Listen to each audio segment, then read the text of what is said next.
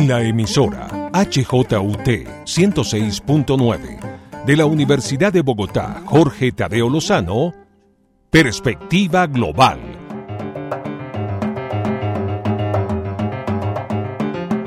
Un análisis a todos los cambios y retos que el siglo XXI le plantea al mundo. Presenta y dirige Doris Ramírez Leighton, experta en relaciones internacionales e investigadora de Asia-Pacífico.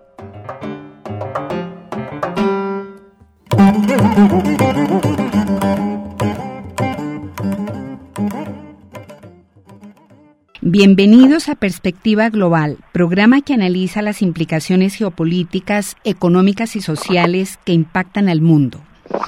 Hoy tengo un invitado muy especial y es un honor para Perspectiva Global presentar al señor Wei Qiang, embajador de la República Popular China en Panamá, un país estratégico en América Latina y el Caribe. El embajador Wei Qiang tiene em, un currículum muy interesante con respecto a América Latina y el Caribe. Ha sido subdirector general de América Latina y el Caribe en la Cancillería China. Ha estado como observador alterno en la OEA. Ha sido embajador de la República Popular China en Barbados y también ha sido director general de América Latina y el Caribe en el Comité Central del Partido Comunista de China. Así que bienvenido, embajador Wei Qiang, y gracias por aceptar la invitación a este programa.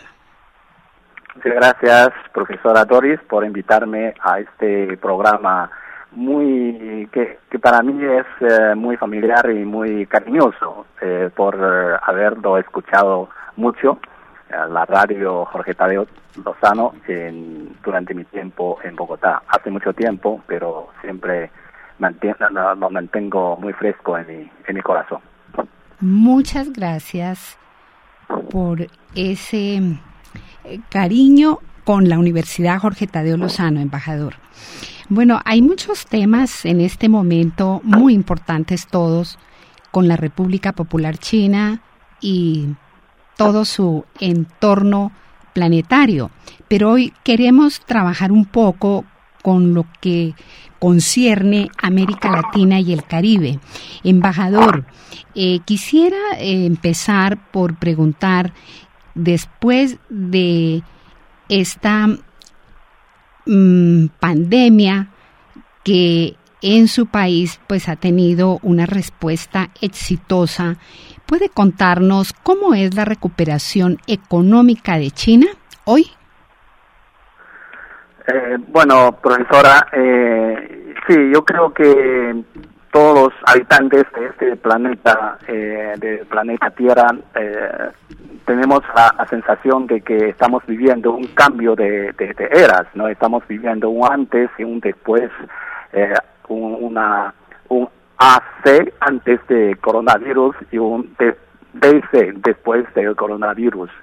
Eh, obviamente, eh, es decir, eh, entre AC y DC, el cambio, el, mundo, el mundo entero ha registrado, ha conocido unos cambios muy dramáticos, perdón, muy dramáticos.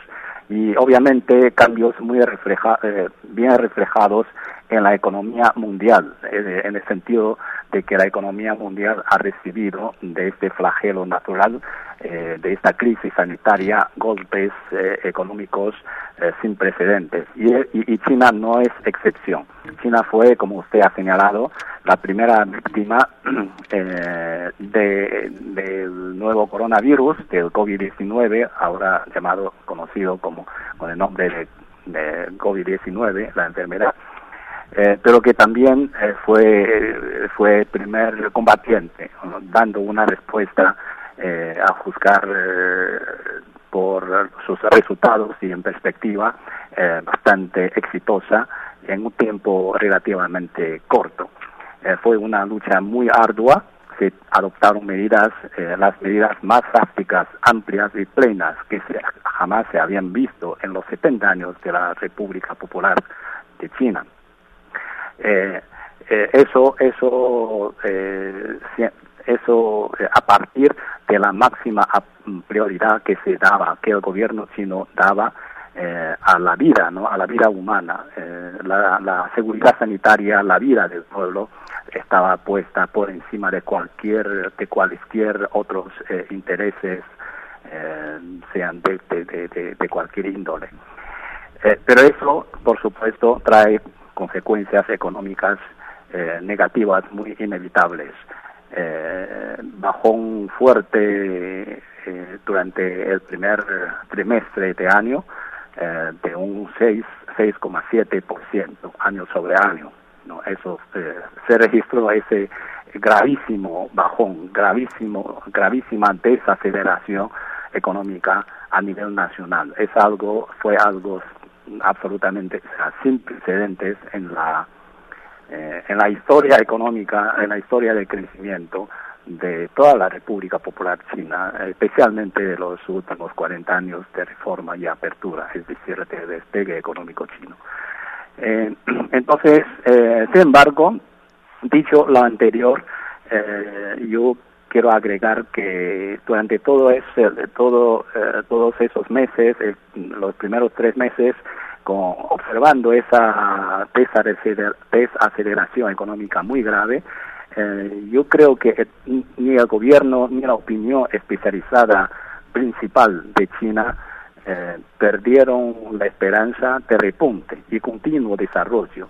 Y tenían sus razones, eh, porque sus razones como yo podría resumir de la siguiente manera. En primer lugar, eh, estábamos convencidos de que los fundamentales de la economía china no habían cambiado radicalmente a pesar de la pandemia, como por ejemplo factores de que China es un inmenso mercado, con sus características con su característica paradoja, digamos, de la dualidad. Es decir, eh, eh, es, un mercado eh, bien desarrollado en muchos aspectos. Y, por ejemplo, ya tiene menos, no menos, no menos de 400 millones de consumidores con capacidad real adquisitiva, con capacidad de, de, de consumo, capacidad adquisitiva real del tipo eh, del nivel clase media, pero al mismo tiempo eh, la otra dimensión de esta dualidad es que es un mercado en vías de desarrollo, sigue siendo un, mercado en vías de desarrollo. Eh, en vías de desarrollo puede sonar como una desventaja, pero en este caso, en estas circunstancias, el aspecto de de un mercado en vías de desarrollo presenta grandes ventajas en el sentido de presentar un holgado todavía espacio para seguir creciendo, ¿no? Con un enorme potencial eh, por explotar. Por ejemplo, eh, China todavía está enfrentando este tema de la reducción de la pobreza. Nos quieren por, eh, o sea, en esa esa meta no se ha no se ha flexibilizar, no sea, China no ha flaqueado ni un ápice en la decisión de quitar toda la pobreza eh, extrema mm, bajo las actuales, los actuales estándares eh, hacia fines de este año. Eh, eso significa la reducción o sacar a cerca de 10 millones de personas de la pobreza, ¿no? de, la pobreza, como se han venido haciendo en los últimos ocho años, ¿no? A razón de 10 millones de personas sacadas de la pobreza por año. Eso significa enormes eh, potencialidades de, crecimiento.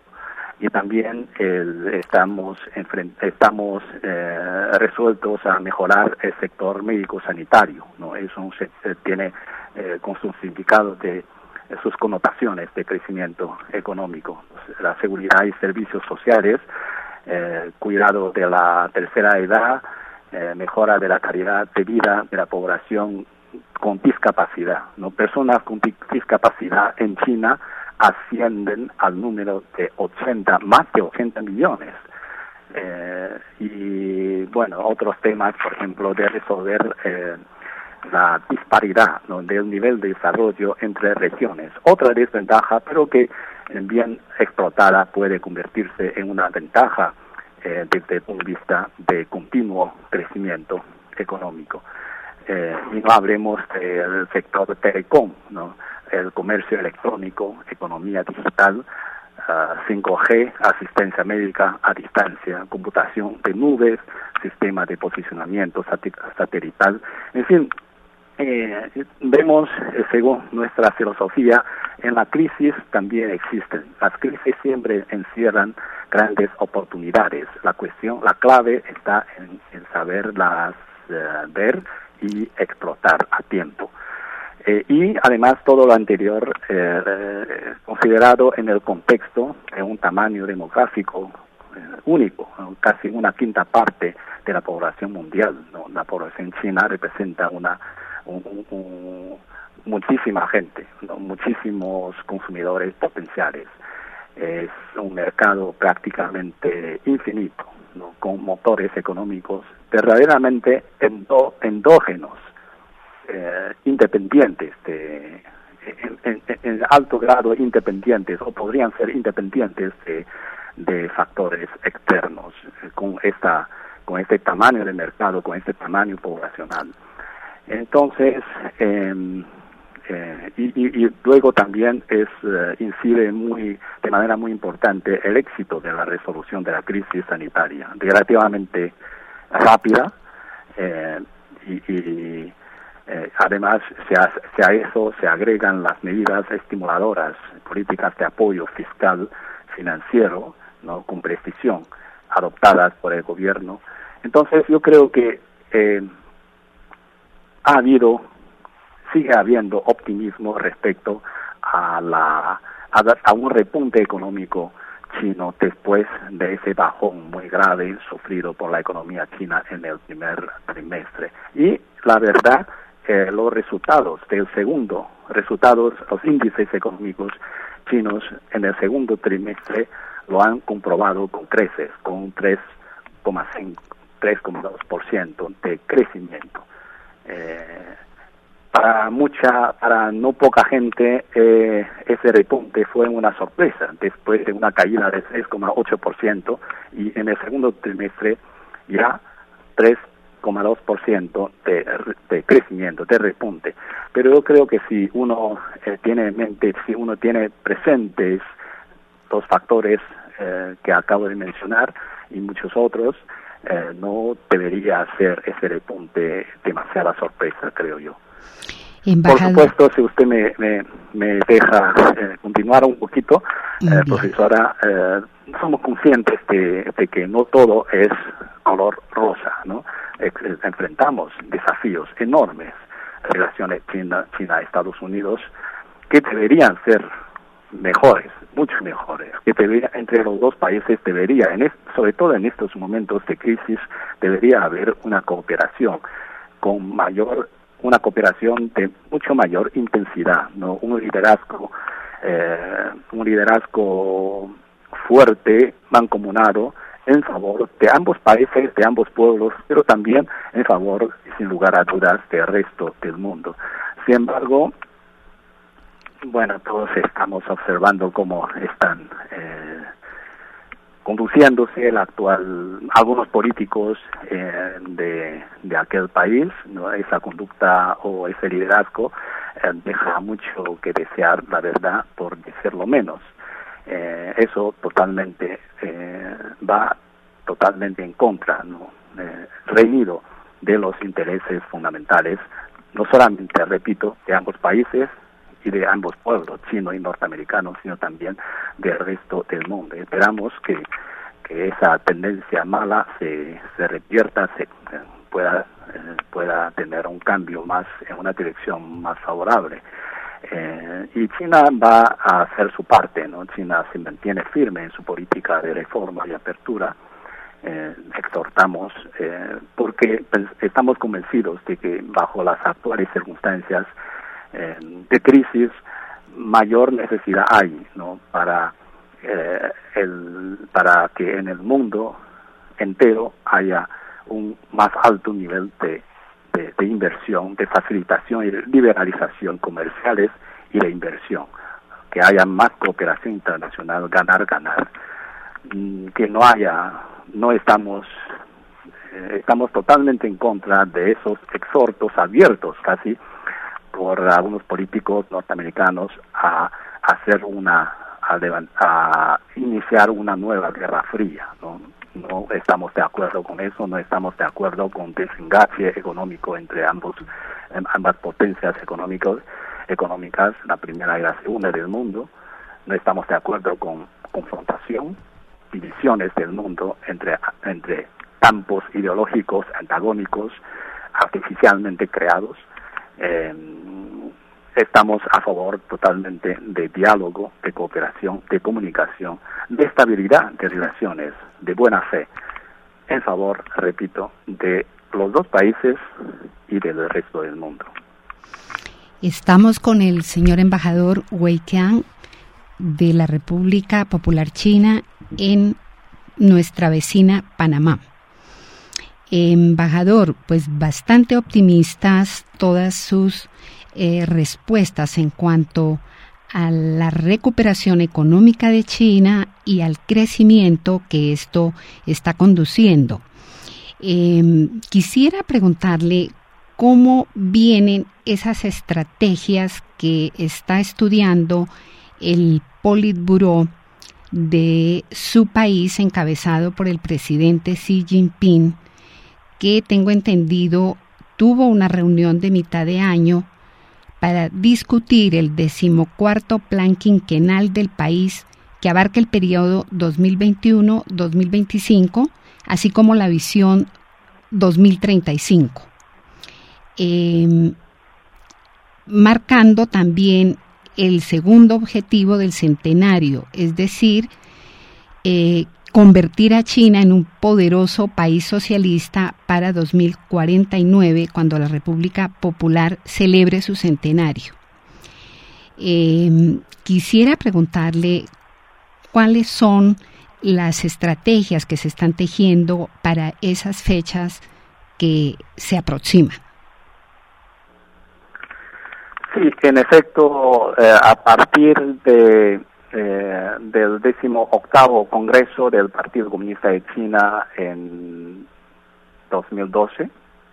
Eh, eh, la nueva dirigencia política encabezada por el secretario general del Partido Comunista de China y el presidente de la República, eh, señor Xi Jinping, eh, se han venido mm, a base de una concienzuda evaluación de las circunstancias, de las coyunturas eh, internacionales y de las eh, realidades eh, chinas,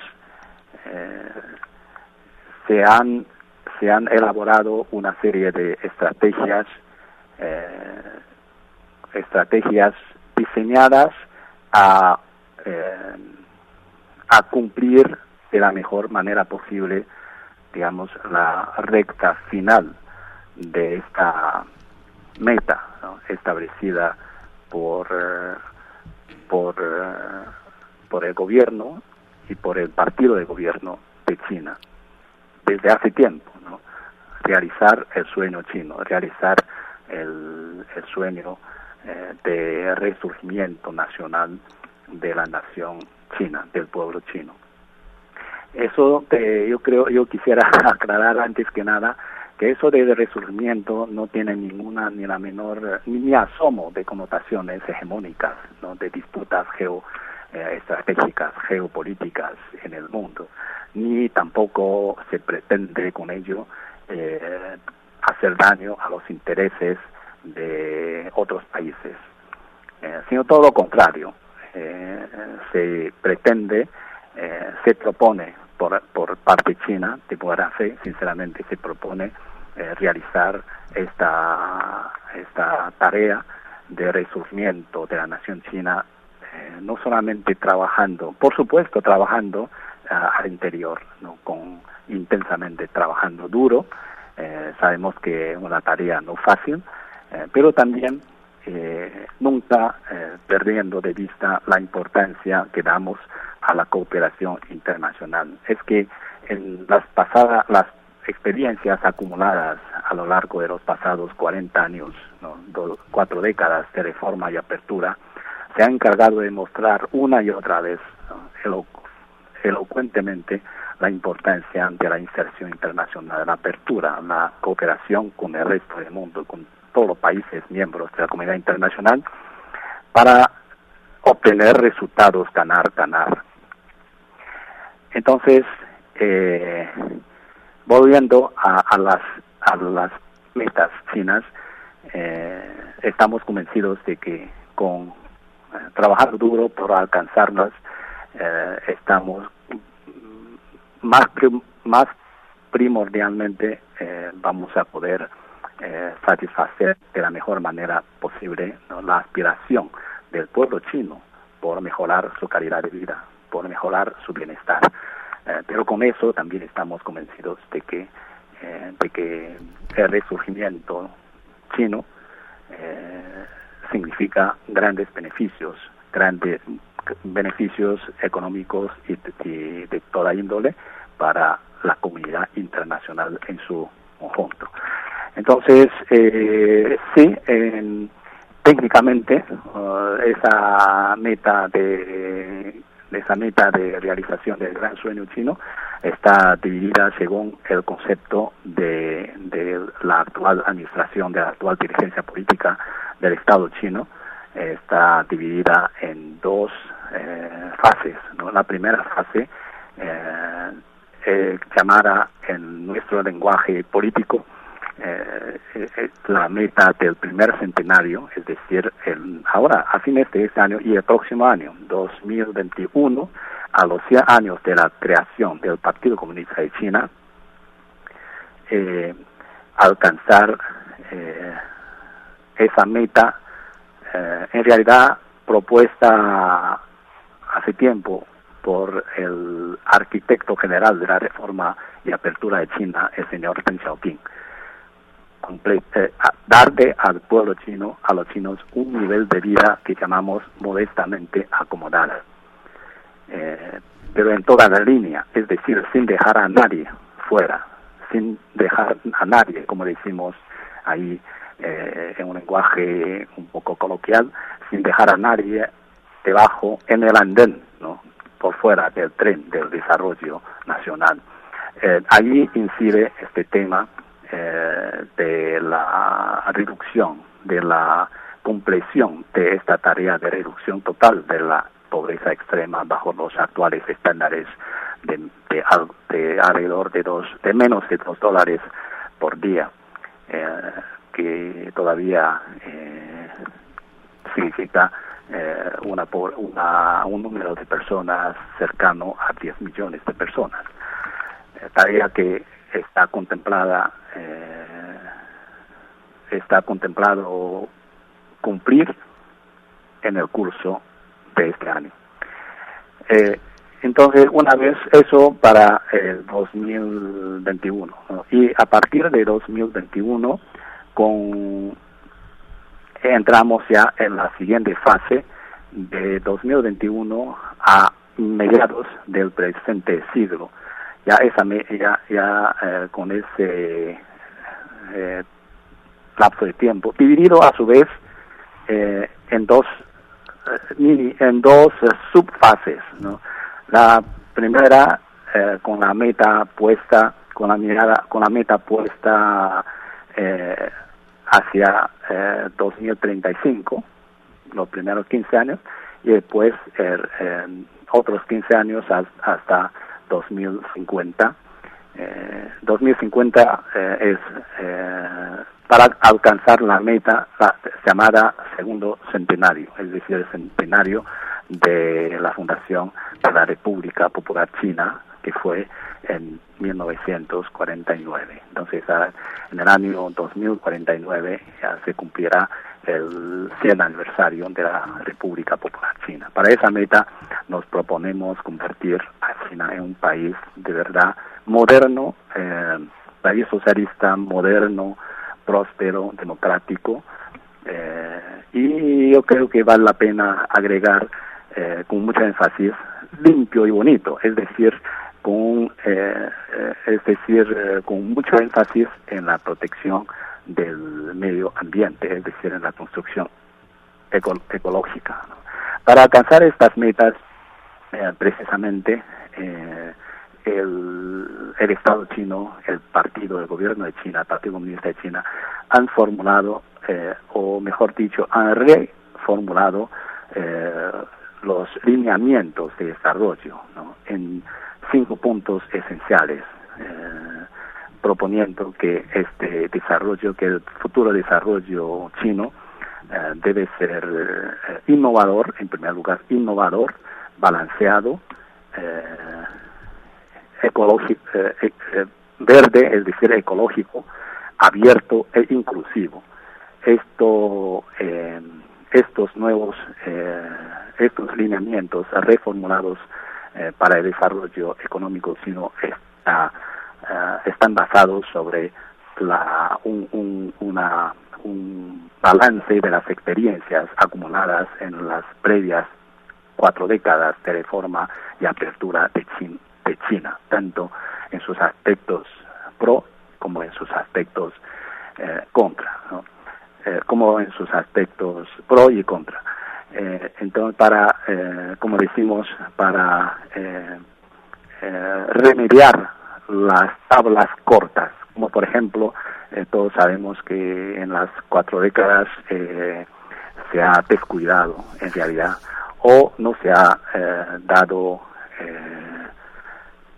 es decir, el trabajo de fortalecimiento ecológico no ha estado a la par del crecimiento del Producto Interno Bruto. Eso se debe eh, remediar y, se está poniendo mucho más esfuerzo en ese eh, aspecto eh, actualmente y de cara al futuro, al futuro trabajo económico de, China. Y eso de eh, eh, desarrollo, eh, desarrollo abierto y, e inclusivo también se, se propone resolver, se, se, propone mantener firme esa línea de apertura, esa política de apertura al resto del mundo y también de dar, de garantizar la justicia y equidad sociales en todo el proceso de desarrollo de China.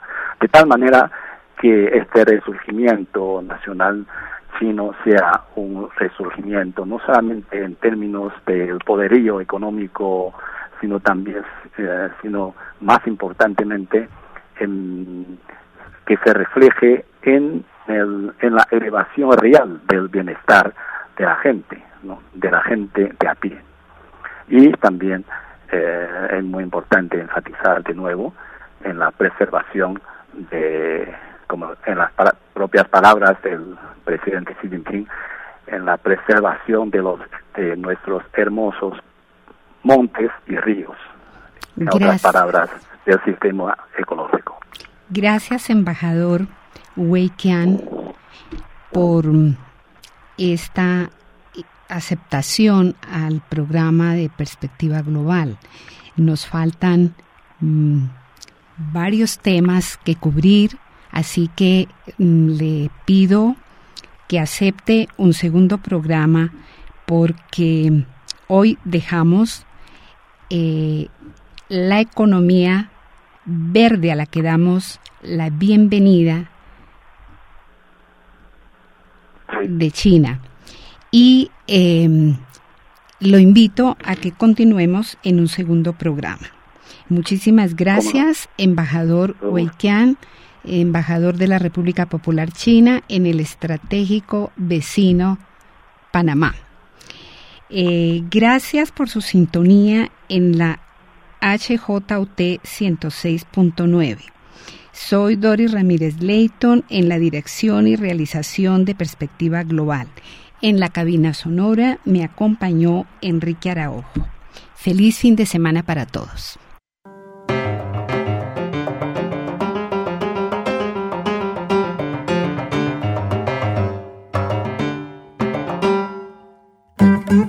En la emisora HJUT 106.9 de la Universidad de Bogotá, Jorge Tadeo Lozano, Perspectiva Global.